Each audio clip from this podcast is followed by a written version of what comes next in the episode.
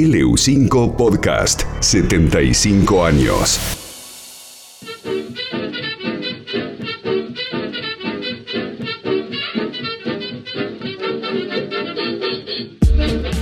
Hola Ezequiel González, ¿cómo estás? Hola Majo, buen día, ¿cómo andamos? Bien, antojada de algo dulce. che. Mira, entonces justo, vamos justo con lo que, ¿En serio? con lo que había pensado. A ver, Sí, contá. sí. Un lemon pie tenía pensado hacer. Ah, la la. Sí, sí. Ah, sí.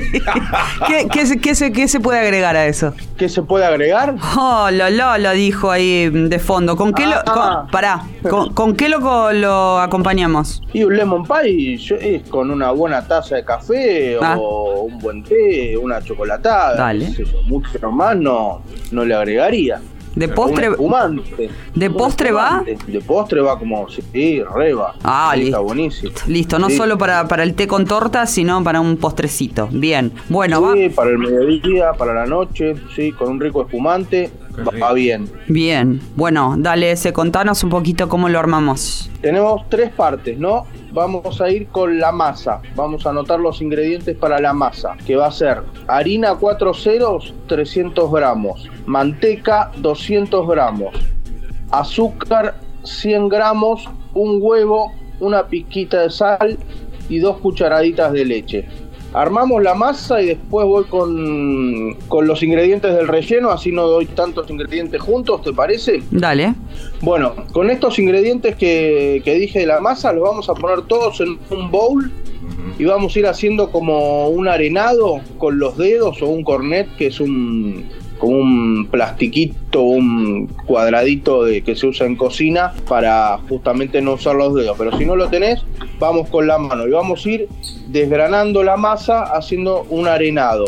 Una vez que tenemos ese arenado, la vamos a unir la masa. Una vez que la tenemos unida, la vamos a llevar a la heladera y la vamos a, a dejar descansar por lo menos media hora. Una vez que la tenemos lista, la sacamos, la estiramos en el molde que tenga. Generalmente se utiliza un molde de, de 26, va a estar bien para estas cantidades. Y la vamos a, a dar una precocción y la reservamos.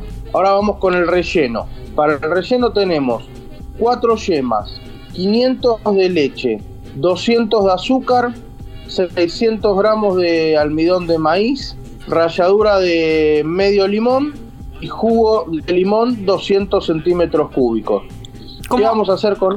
Para, Sí, Ezequiel, sí. ¿hay, ¿hay algún datito como para elegir los limones o cualquier limón da lo mismo? Y fíjate que no estén muy duros, Ah. que estén bien amarillos y que no estén muy duros porque si no, no van a tener casi nada de, de jugo. Cáscara finita. Cáscara finita, sí, sí, los que ves que tienen una cáscara muy gruesa generalmente tienen poca pulpa también.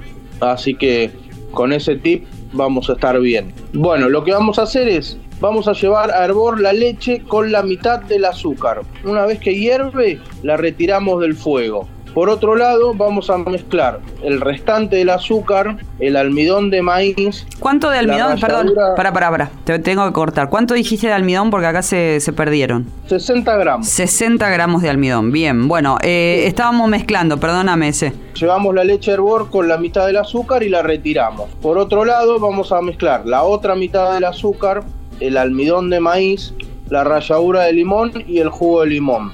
Lo mezclamos bien, lo homogenizamos bien. Una vez que lo tenemos bien mezclado, lo vamos a incorporar a la mezcla de leche y la vamos a llevar a hervor. Y lo vamos a cocinar Sí. hasta que rompa hervor, más o menos unos 3 minutos después de que rompa hervor, así se cocina bien el, el almidón de maíz y, si, y, y actúa, ¿no? Que va a hacer que espese nuestra preparación. Ese va a ser el relleno. Una vez que tenemos ese relleno, se lo agregamos a nuestra base de tarta que va a estar en un molde. Y después por otro lado lo que tenemos que hacer es el clásico merengue, que vamos a usar cuatro claras, azúcar 240 gramos y agua 75 centímetros cúbicos.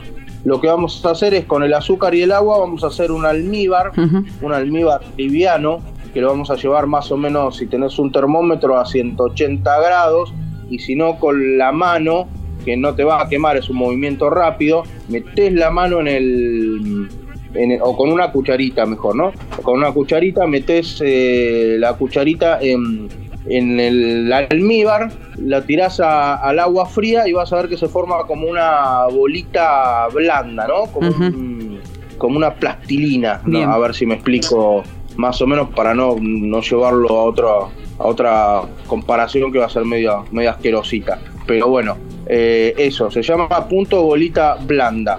Entonces, una vez que tenemos ese almíbar, lo que vamos a hacer es en la batidora ponemos las claras y le vamos a agregar el almíbar.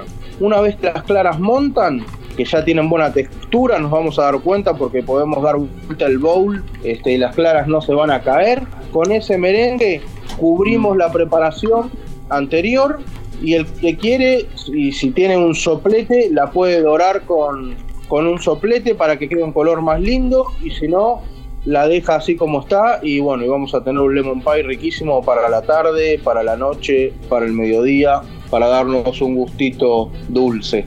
Qué rico ese, qué rico, la verdad. ¿Y esto, esto es para cualquiera? Para cualquiera... ¿En qué sentido? En el sentido, yo no cocino, por ejemplo. Es una receta fácil, Es difícil. una papa. Ah, una papa. Sí, no, es una es re fácil. Listo. Es re fácil. Si bien son varios ingredientes y tres pasos, Sí. pero la verdad que eh, el procedimiento es, es muy sencillo.